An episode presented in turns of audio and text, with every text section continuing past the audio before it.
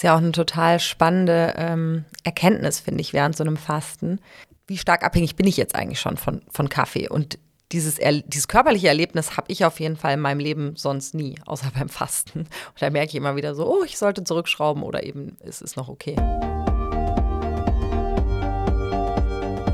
Healthy Habits, dein Podcast für ein gesünderes Leben von Kale and Me. Herzlich willkommen zum Healthy Habits Podcast von Kale and Me, dein Podcast für ein gesünderes Leben mit Annemarie Heil und Stella Heuer. Wöchentlich sprechen wir in diesem Podcast über unsere absoluten Lieblingsthemen. Von den Fastenarten über Tipps für ein erfolgreiches Fastenerlebnis bis zu Themen aus der aktuellen Gesundheitsforschung. Nichts bleibt aus. Wir wollen euch dabei helfen, gesunde Routinen in euer Leben zu integrieren und eure Gesundheit wieder selbst in die Hand zu nehmen.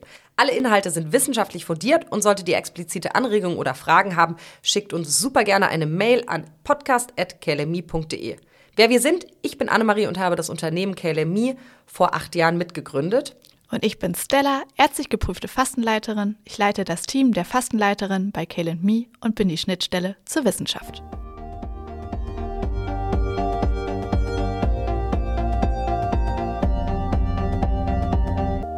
Wie wir euch versprochen haben, werden wir unsere heutige fünfte Folge euren Fragen widmen. Also den Fragen, die ihr uns zugeschickt habt in den letzten Wochen.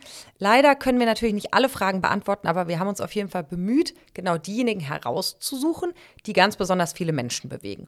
Und somit starten wir doch direkt auch einmal mit der ersten Frage, die ich auch sehr gut selbst nachvollziehen kann. Kann ich denn während des Fastens in die Sauna gehen?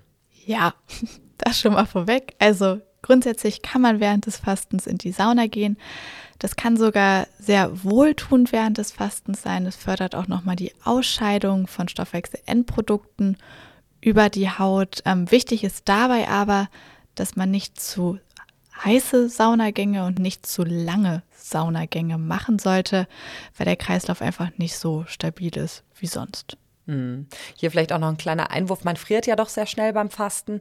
Also auf der einen Seite aufpassen, aber auf der anderen Seite kann ich auf jeden Fall bestätigen, dass es eine sehr wohltuende, schöne Sache ist, äh, gerade im Winter. Genau. Eine zweite Frage, die ihr uns geschickt habt, die auch immer wieder aufkommt, ist die Frage nach dem, darf ich denn während dem Fasten Kaffee trinken? Also grundsätzlich ist es so, dass wir natürlich nicht in der Position sind, euch irgendwas zu verbieten und das wollen wir auch gar nicht. Wir geben immer nur Empfehlungen mit und unsere Empfehlung ist grundsätzlich, kein Kaffee während des Fastens zu trinken, weil wir einfach den Ansatz verfolgen, dass man sich während des Fastens mal von allem entledigt, was man nicht unbedingt benötigt. Und dazu gehört einfach auch Kaffee und natürlich Koffein. Es ist aber nicht so, dass Kaffee das Fasten irgendwie negativ beeinflussen würde. Das heißt, ihr könnt auch während des Fastens Kaffee trinken, reduziert die Menge da aber auf jeden Fall, weil der Effekt einfach größer sein kann. Also der Effekt, den das Koffein hat, weil man ja sonst nichts im Magen hat. Solltet ihr euch dazu entscheiden, keinen Kaffee zu trinken, ganz, ganz wichtig, dass ihr auf jeden Fall schon in den Entlastungstagen, also der Zeit bevor das Fasten beginnt, keinen Kaffee trinkt, weil äh, wir sind doch alle relativ abhängig. Ähm, man macht da oft einen kleinen Kaffeeentzug durch ähm, und das kann Kopfschmerzen mit sich bringen und die wollen wir natürlich während des Fastens nicht haben. Ist ja auch eine total spannende ähm, Erkenntnis, finde ich, während so einem Fasten. Wie stark abhängig bin ich jetzt eigentlich schon von, von Kaffee? Und dieses, dieses körperliche Erlebnis habe ich auf jeden Fall in meinem Leben sonst nie, außer beim Fasten. Und da merke ich immer wieder so, oh, ich sollte zurückschrauben oder eben es ist noch okay. Ja, total. Also viele Menschen sind da, glaube ich, wirklich schockiert, äh, was das für eine Auswirkung auf sie hat, wenn man das einfach mal mit, den, mit dem Kaffee sein lässt, auch wenn es nur zwei Tassen beispielsweise pro Tag sind, was ja jetzt mhm. grundsätzlich überhaupt nicht viel Kaffee ist. Was würdest du sagen zu, ähm, zu koffeinfreiem Kaffee? Kann man trinken auf jeden Fall, um einfach dieses Gefühl des Verzichts zu reduzieren, aber würde ich auf jeden Fall auch stark reduzieren. Also eine Tasse wäre dann pro Tag in Ordnung. Alternativ könnte man auch noch ähm, zum Beispiel einen ganz dünnen grünen oder schwarzen Tee trinken, mhm.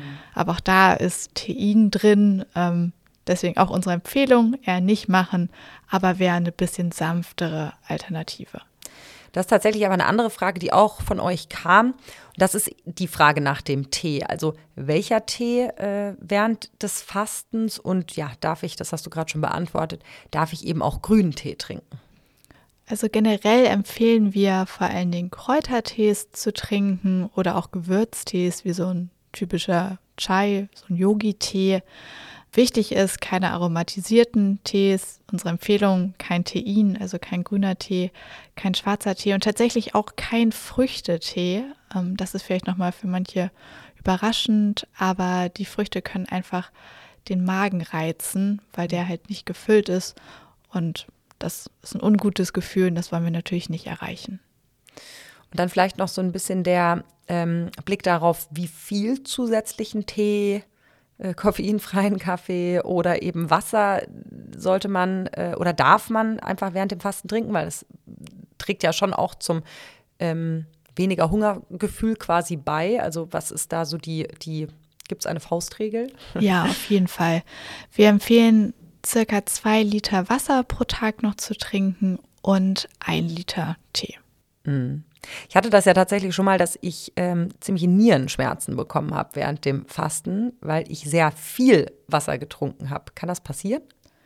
Schmerzen im unteren Rücken meinst du wahrscheinlich. Mhm, ja. Ähm, ja, das sind nicht unbedingt Nierenschmerzen. Man geht tatsächlich davon aus, dass das ähm, von der Wirbelsäule kommt, hm.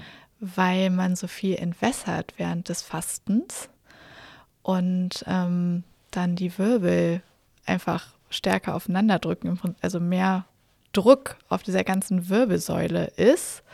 Ähm, man, es ist aber noch nicht genau erforscht, aber das Gefühl haben tatsächlich relativ viele Leute und man ist sich noch nicht so ganz sicher. Man geht aber eigentlich davon aus, dass es mit der Entwässerung zu tun hat.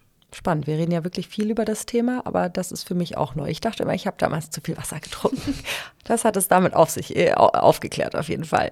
Ähm, und ich durfte meine eigene Frage einwerfen. Eine weitere Frage, die von euch aus der Community kam, ist die Frage nach den Nahrungsergänzungsmitteln. Klar, super viele ähm, Menschen nehmen mittlerweile regelmäßig Nahrungsergänzungsmittel. Ähm, darf man oder sollte man die denn weiterhin einnehmen während des Fastens? Kann, kann das einen negativen Effekt haben in beide Richtungen? Was ähm, sagen wir denn dazu? Auch da unsere Empfehlung wieder, sich von allen, von allem entledigen, was nicht wirklich sein muss. Ähm, also wir raten dazu, keine Nahrungsergänzungsmittel während des Fastens aufzunehmen. Einfach aus dem Aspekt, ähm, wenn man vorher gut versorgt war und sich auch nachher, also nach dem Fasten, wieder gut mit allen möglichen Nährstoffen versorgt. Das ist gar kein Problem für den Körper, mal für diese drei bis sieben Tage ähm, auf Nahrungsergänzungsmittel zu verzichten. Wir haben Reserven, daraus kann sich unser Körper gut bedienen. Mhm. Und deswegen raten wir davon ab, wenn es natürlich Sachen sind, ähm, die vom Arzt verschrieben sind, da gerne Rücksprache halten, aber dann spricht auch grundsätzlich nichts dagegen, dass man da noch was zunimmt. Nur dann bitte wirklich auf möglichst natürliche Nahrungsergänzungsmittel achten. Mhm. Dazu passt es vielleicht auch äh, direkt auf das Thema Schmerzmittel einzugehen. Klar, äh, wir haben gerade schon von dem Kaffeeentzug gesprochen, aber es gibt ja auch andere Nebeneffekte, die einfach, also beziehungsweise andere ähm, Prozesse im Körper, die einfach zu Nebenwirkungen wie Kopfschmerzen beispielsweise führen können. Und da kommt auch immer wieder die Frage auf, ähm, wie schaut es eigentlich mit Schmerzmitteln aus, wenn ich so richtig doll Kopfschmerzen beispielsweise bekomme. Ja, Schmerzmittel bitte nur im absoluten Notfall. Also natürlich kann die Situation eintreten, dass man es wirklich nicht mehr aushält und dann ist es auch in Ordnung, wenn man mal ein Schmerzmittel nimmt. Aber wirklich versuchen, das lieber nicht zu tun. Zum einen aus dem Aspekt, ähm, man hat wieder nichts im Magen. Das heißt, das Schmerzmittel landet da und kann einfach die Magenschleimhaut angreifen. Es kann sehr unangenehm sein ähm, und deswegen lieber versuchen, auf anderem Weg äh, dem Schmerz entgegenzuwirken. Tatsächlich kann man bei Kopfschmerzen vor allen Dingen Einlaufwunder wirken und sonst aber auch übliche Sachen wie an die frische Luft gehen, mhm. ordentlich trinken, eine Gemüsebrühe. Also wirklich alles probieren, bevor man zum letzten, zur letzten Option des Schmerzmittels dann übergeht.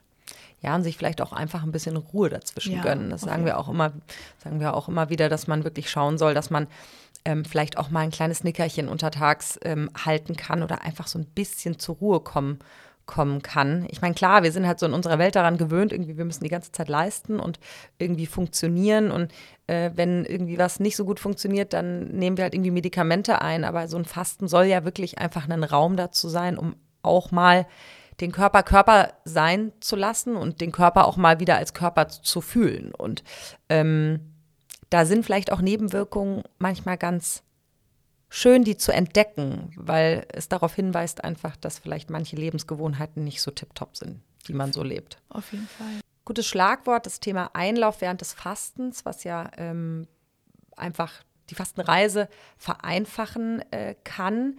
Ihr habt aus der Community noch die Frage nach dem Glaubersalz während dem Fasten gestellt. Und das ist eine sehr wichtige Frage. Also gibt es auch eine andere Variante des Abführens, was es mir erleichtert, durch die Fastentage zu kommen, was eben nicht der Einlauf ist?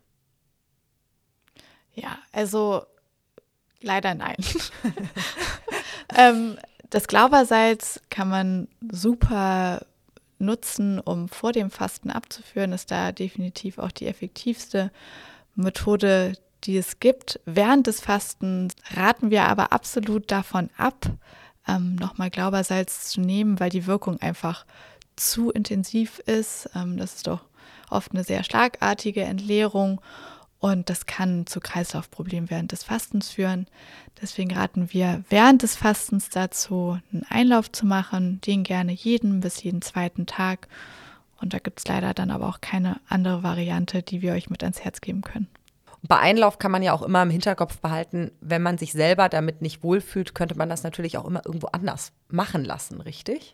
Ja, klar, es gibt ja mittlerweile bei HeilpraktikerInnen oder anderen Gesundheitszentren zum Beispiel diese Kolonhydrotherapie, ähm, mhm. wo man sich einen Platz buchen kann, wo das dann im Prinzip für einen gemacht wird, auch nochmal deutlich intensiver, als man das zu Hause machen kann, ist sicherlich auch eine schöne Variante, um das mal zu testen. Und was sagst du zu dem, ähm, zu der Variante der, äh, dieser, dieser fermentierten Pflaume, die wir ja auch ähm, mit anbieten und empfehlen? Wo setzt man die am besten ein? Die setzt man auch vor dem Fasten ein. Also da wird der gleiche Effekt wie beim Glaubersalz genutzt. Es soll einmal eine intensive Entleerung sein vor dem Fasten, aber die Pflaume empfehlen wir während des Fastens nicht, da gar nicht unbedingt, weil sie nicht ähm, so sanft ist, weil es ist definitiv eine sanftere Methode als das Glaubersalz. Aber die Pflaume isst man, also es ist mhm. wirklich einfach eine getrocknete Pflaume, ganz, ganz ballaststoffreich, weil es ja ein Trockenobst ist. Das heißt, wir würden die Verdauung wieder anregen, aber wir ähm, verfolgen ja den Ansatz, dass die Verdauung entlastet werden soll und deswegen passt die fermentierte Pflaume da einfach nicht rein. Mhm. Macht Sinn. Jeder, der schon mal gefastet hat, kann damit auch sich sicherlich identifizieren. Und das ist dieser komische Geschmack im Mund, den man irgendwann bekommt. Also man hat ja fast so ein bisschen das Gefühl, als hätte man Mundgeruch. Und die meisten haben sich sicherlich auch schon mal die Frage gestellt, hm, kann ich denn vielleicht wohl ein zuckerfreies Kaugummi kauen während dem Fasten, damit man eben so einfach diesen komischen Geschmack aus dem Mund wegbekommt.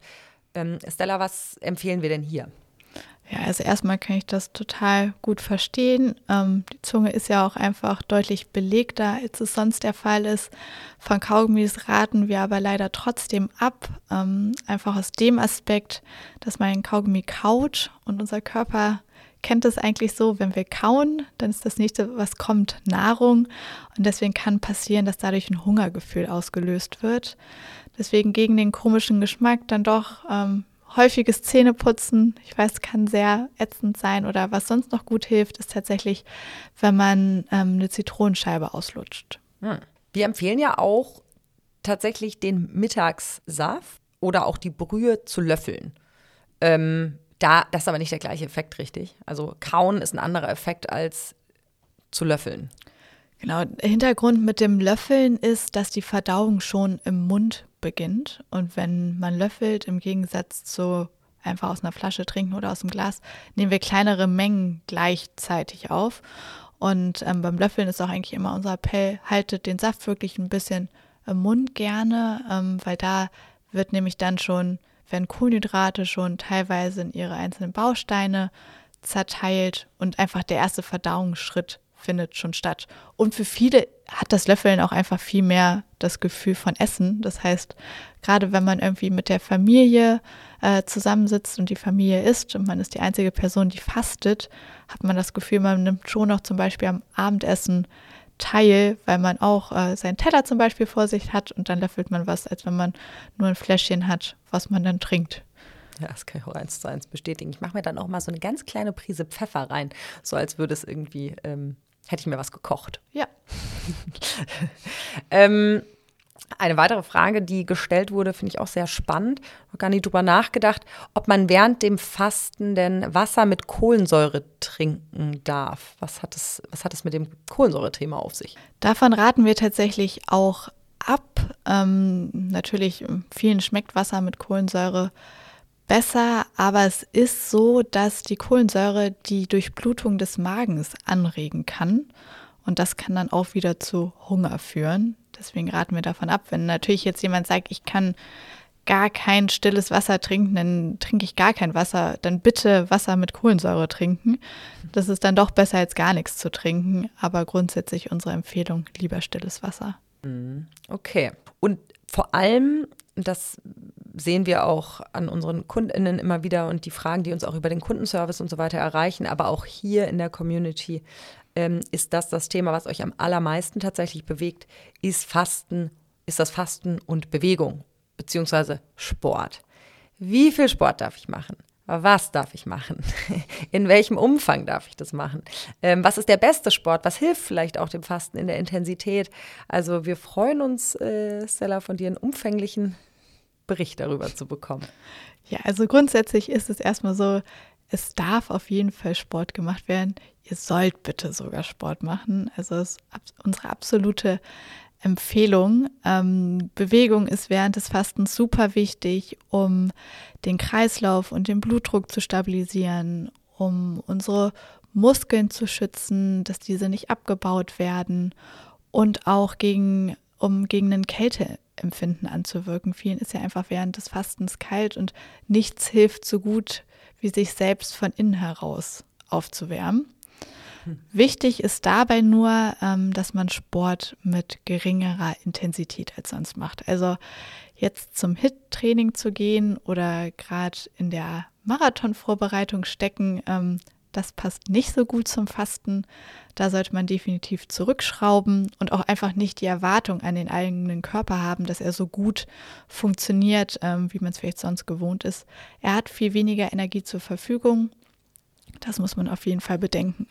Was deswegen gut geeignet ist, ist zum Beispiel Yoga, Pilates, aber auch Joggen, Training mit dem eigenen Körpergewicht, aber auch zum Beispiel Training an den Geräten, solange man da nicht sehr hohe Gewichte und große Sätze macht, sondern einfach wirklich mit der Intensität deutlich nach unten geht. Wenn man nämlich dazu ambitioniert ist, kann man auch einen komplett gegenteiligen Effekt haben. Äh, und dann wird der Muskel nämlich doch angegriffen, weil wenn wir so viel Energie verbrauchen, ähm, dann wird der Körper zwangsweise, zwangsläufig doch an den Muskel rangehen, ähm, weil er sich da noch Energie holen kann. Das, da drin stecken einfach Energiereserven, wenn er den dann abbaut. Das heißt also, ein bisschen Sport sollte unbedingt täglich eingebaut werden, mindestens 30 Minuten pro Tag. Mhm. Damit schützen wir unsere Muskeln und tun generell unserem ganzen Stoffwechselkreislauf während des Fastens gut, aber nicht zu überambitioniert sein, weil damit erreicht man genau das Gegenteil. Mhm. Okay. Und jetzt vielleicht noch eine abschließende Frage, die gerade jetzt in die Zeit der Erkältung passt, ähm, die ich auch ganz toll fand, die von euch kam, ist die Frage nach dem, stärkt eigentlich das Fasten das Immunsystem? Ja, also innerhalb von Studien konnte das schon bestätigt werden, dass sich das Fasten positiv auf unsere Immunabwehr auswirken kann und das Immunsystem somit stärken kann. Wenn man aber jetzt äh, krank ist, heißt es nicht, dass man dann unbedingt fasten sollte, ähm, sondern da sollte man erstmal gesund werden und das Fasten dann auf jeden Fall anschließen und vielleicht wird man dann zukünftig weniger krank. Das hoffen wir und wünschen wir euch allen, dass ihr generell weniger krank werdet und ihr euer Immunsystem stärken könnt in dieser kalten Jahreszeit.